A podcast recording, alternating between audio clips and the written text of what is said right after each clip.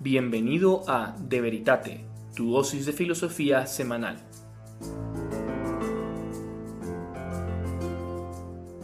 Buenas a todos, bienvenidos a De Veritate. En el episodio anterior empezábamos a comentar y analizar la influencia de los llamados New Atheists, los nuevos ateos, de los principales Richard Dawkins, Christopher Hitchens, Sam Harris y Daniel Dennett y hablamos de la superficialidad de sus críticas al teísmo y curiosamente usamos un poco el pensamiento de ese famoso ateo antiguo Friedrich Nietzsche para exponer esa misma superficialidad y ahora pues queremos continuar un poco con esa crítica.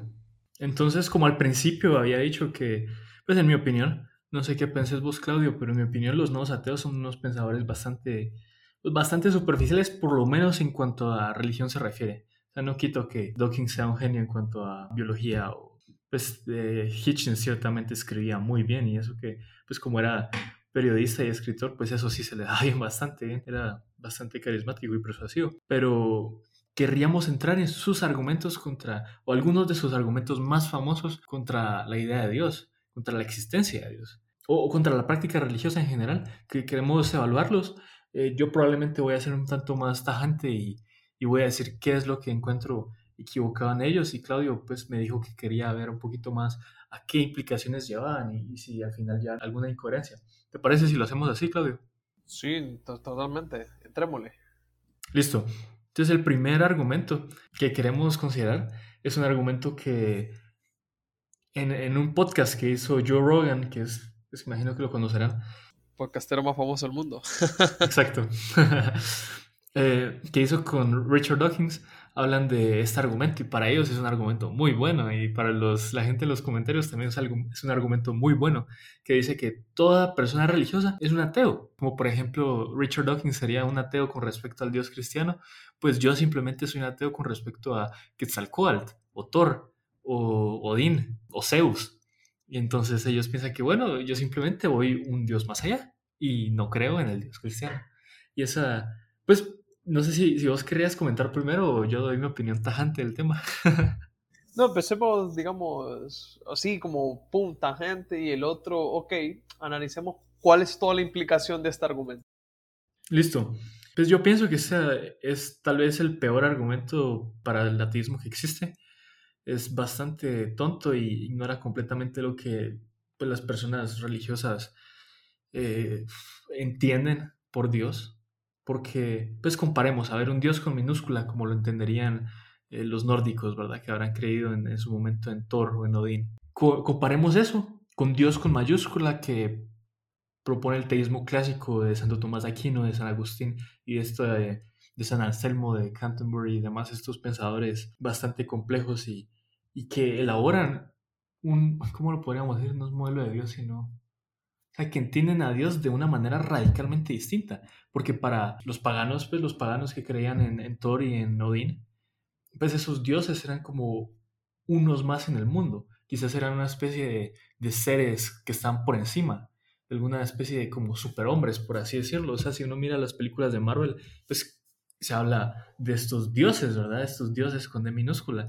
Pero cuando Santo Tomás de Aquino habla de Dios, no está hablando de un ser más en el mundo, está hablando del ser subsistente en sí mismo. No está hablando de una cosa más entre un montón de cosas, sino está hablando de aquello por lo cual todo existe, el sustento de la realidad. O sea, e-, es algo radicalmente distinto.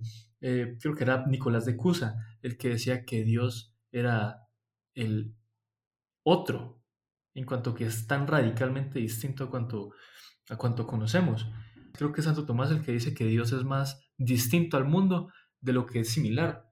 Porque todo lo que conocemos de Dios es en esa posteriori, esa base de ver los efectos, o sea, el mundo, y llegar, bueno, entonces Dios ha de de esta manera, eh, concluyendo como uno ve, por ejemplo, humo en una carretera, pero uno no ve la causa, pues uno puede inferir, bueno, será algo caliente, tal vez sea un incendio. Asimismo, uno ve las causas y así puede llegar al conocimiento de la existencia de Dios y algunos de sus atributos básicos, pero aún así es más lo que no conocemos. Eh, en conclusión, simplemente que como lo entienden, de Santo Tomás de Aquino, por ejemplo, Dios es tan radicalmente distinto, trascendental y absoluto, que no es comparable a un Dios con minúscula, antropomórfico, ilimitado. ¿Qué querrías decir vos ahí, Claudio? Pues no, me parece muy bien tu, tu refutación, ¿no? Y explicando pues cada punto, especialmente lo, lo de Tomás de Aquino, como te decía, que llega a los joints de la misma realidad. Yo analizando, yo nunca había escuchado esta frase yo, de Rogan y Dawkins, entonces, bueno, si hago tal vez alguna... Porque quiero llegar a fondo a esta asunción y puedo decir algo que sea erróneo, pero cuando lo, leo, pues bueno, aquí pues ya estamos asumiendo que la verdad, el ateísmo es una verdad absoluta. Ajá, vale. Entonces, cada persona religiosa realmente está proyectando un Dios, algo similar a lo que dice Feuerbach, por lo que estoy, por lo que voy a cada quien proyecta su propio Dios. Pero aquí, como se quiera dar a entender, si Dios una proyección mía, quieras o no, yo me estoy como autorreflejando, o sea, como que si me estuviera viendo un espejo, si fuera una proyección es como si yo me estoy viendo un espejo, o sea, no sé si voy a decir una locura, pero si yo me autoproyecto, entonces yo me estoy viendo mismo que yo soy el Dios. Entonces ahí digo, mmm, no lo sé. Eso está un poco extraño. o sea, que yo pudiera decir, ¿no? Que yo soy un Dios.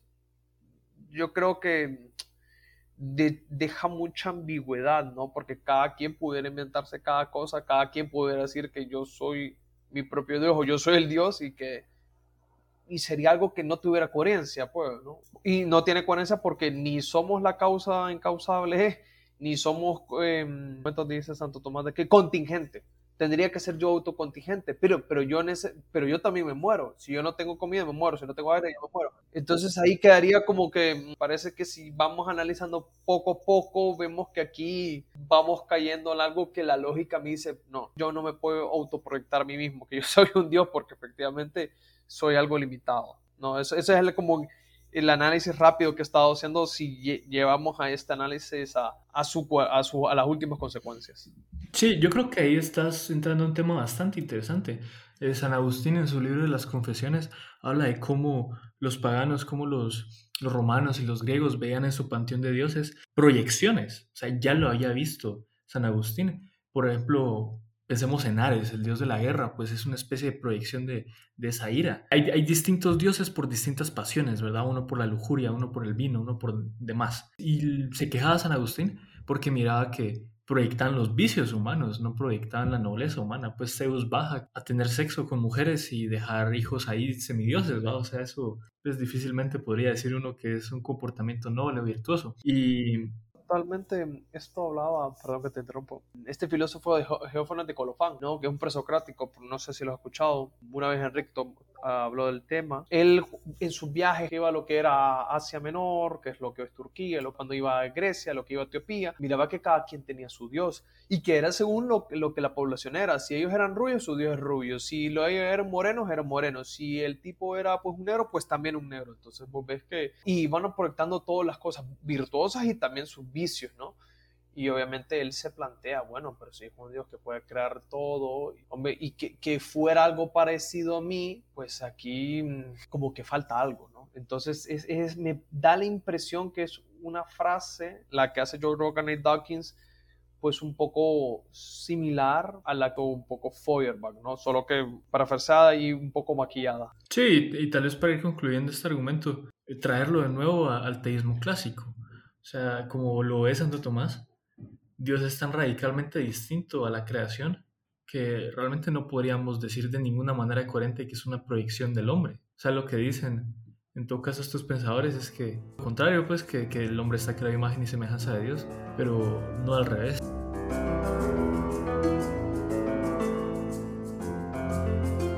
Y ahora, para ver el siguiente argumento, pues dicen que creer en Dios es como creer en Santa Claus o en elfos o en el monstruo del lago Ness o algo así, que es una especie de superstición sobre la cual no hay ningún argumento coherente o prueba científica. Dakenero una, es una figura seria del, del, estudio científico. Cuando leo esto me da un poco de pena. Sí, sí, sí, sí. Y yo creo que con lo que vimos antes basta para responder a esta objeción. O bueno, quizás no basta por sí mismo.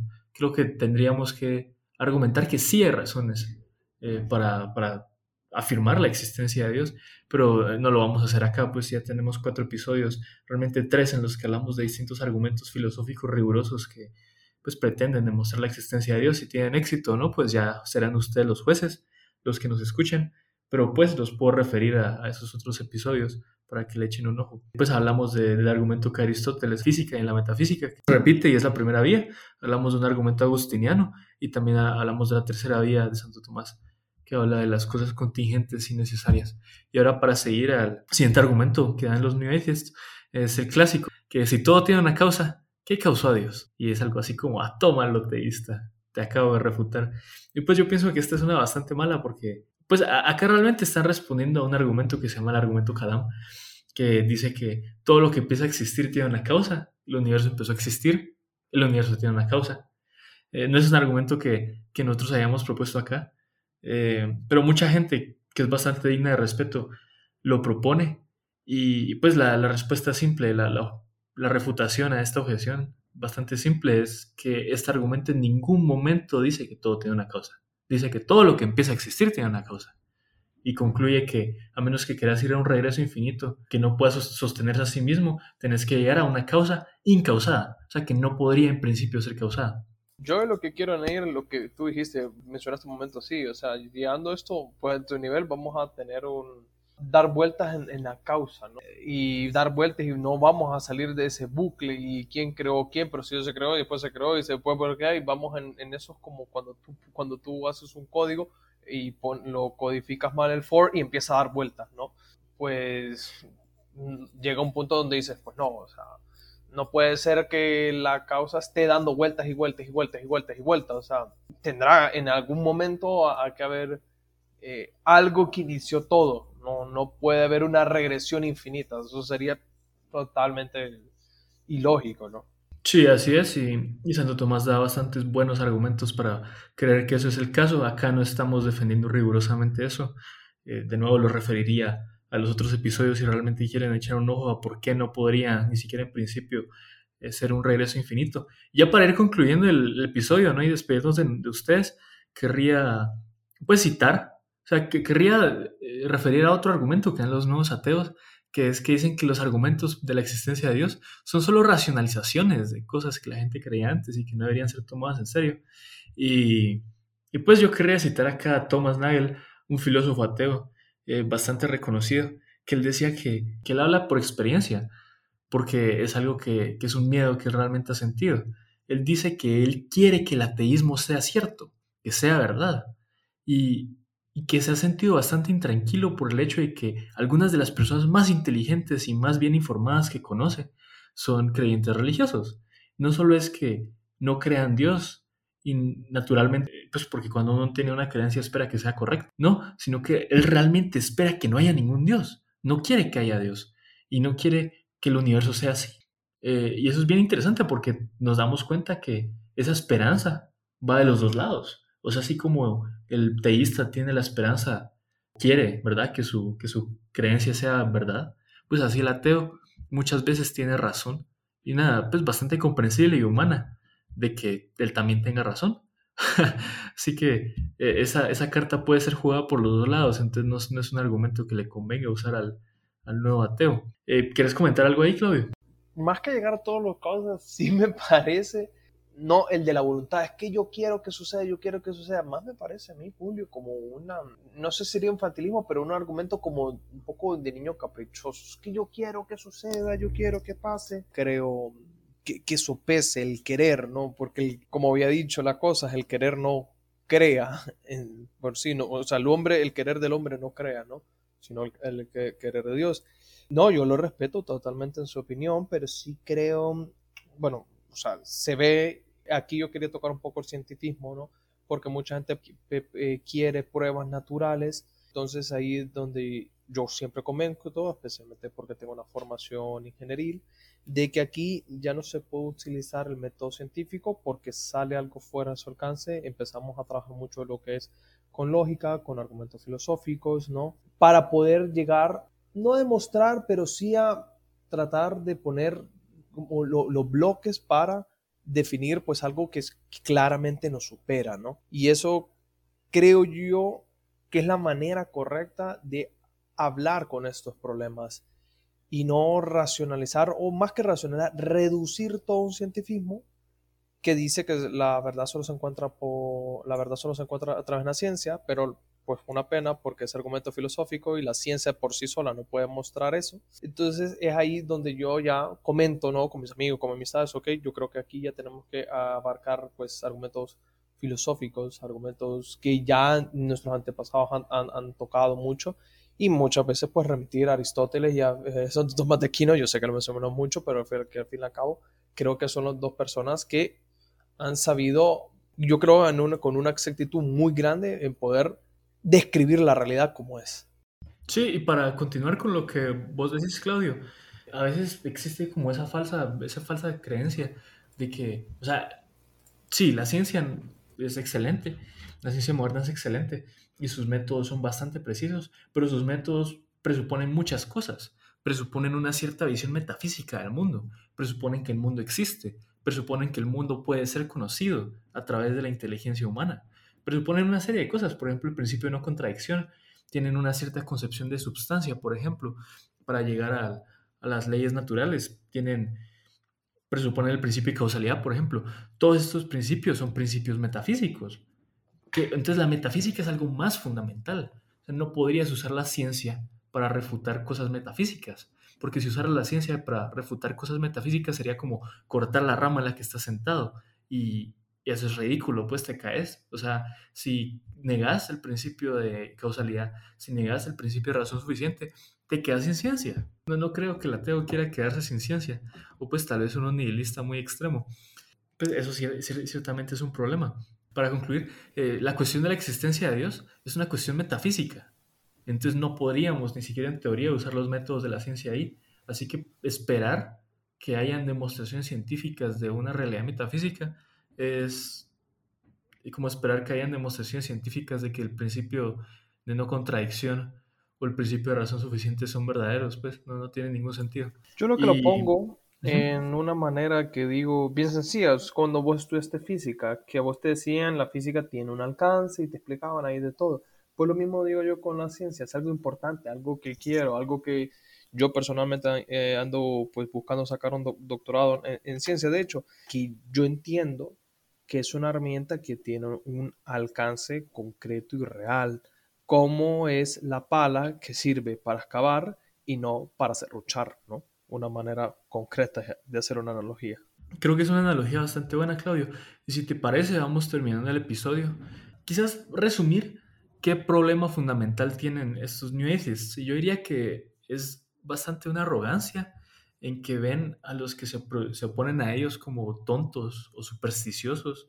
También el hecho de que solo ven como, como que solo ven lo que quieren ver, que no lidien con Santo Tomás y los otros pensadores serios del teísmo. Y, lo más triste, porque, no sé, lo otro es como más perdonable, pero lo, peor de todo, pienso yo, es que realmente no están como dispuestos a dialogar seriamente con los teístas y tomar seriamente sus ideas. Por ejemplo, al que mencioné al principio del episodio, a Cosmic Skeptic, si uno mira sus episodios viejos, primeros, eh, es bastante influenciado por los New Atheists, es bastante fundamentalista en su ateísmo, pero si uno ve esos episodios nuevos, esos videos nuevos, se nota cómo ha desarrollado su pensamiento y ahora interactúa con, con pensadores teístas y, y ha expandido su, su horizonte, por así decirlo, y es completamente distinto. O sea, ya no es un pensador fundamentalista, sino, pues, o sea, realmente ha trascendido eso. Y, yo creo que ese es el camino, pues, para las personas que se han dejado influenciar por el no ateísmo, es, sobreponerse a eso. Y, contraponer a estos con filósofos ateos serios que realmente interactúan con los argumentos del otro lado, como, pues, unos dirían que el defensor del ateísmo filosófico más fuerte hoy en día es Graham Oppy, y otro que a mí personalmente me, me gusta bastante, es, eh, es bastante joven, tiene como mi edad más o menos, se llama Joe Schmidt pero realmente él no es ateo, él es agnóstico, pero interactúa bastante con los argumentos de Santo Tomás y, otros teístas. Y, los mira y los estudia. Y, y no sé, yo, creo que ese es el camino, porque si uno realmente está buscando la verdad y Dios existe, pues al final uno la encontrará. Y pues eso es lo que yo genuinamente espero para estos dos. Pero, no sé, Claudio, ¿querés decir algo ya para concluir? No, el camino de una sociedad, no, en estos momentos de mucha polarización, es, como lo había mencionado, el buscar, encontrar y amar la verdad, ¿no? E, e, ese es el, camino del diálogo, la verdad. El querer realmente pues amar la, la, verdad y abrazarla y obviamente una vez ya conocida pues dársela a conocer a todo el mundo porque es un bien que, mm, que da mucha alegría compartirlo ¿no? y vivirlo. Excelente, me parece muy bien como manera de concluir. Y bueno, muchísimas gracias por estar acá con nosotros en este episodio. Por favor, eh, compártanlo con sus amigos, con las personas que creen que les interesan estas cosas, o si tienen algún amigo que está muy interesado en este nuevo ateísmo, quizás una perspectiva distinta le vendría bien. Y sí, nos esperamos la próxima vez.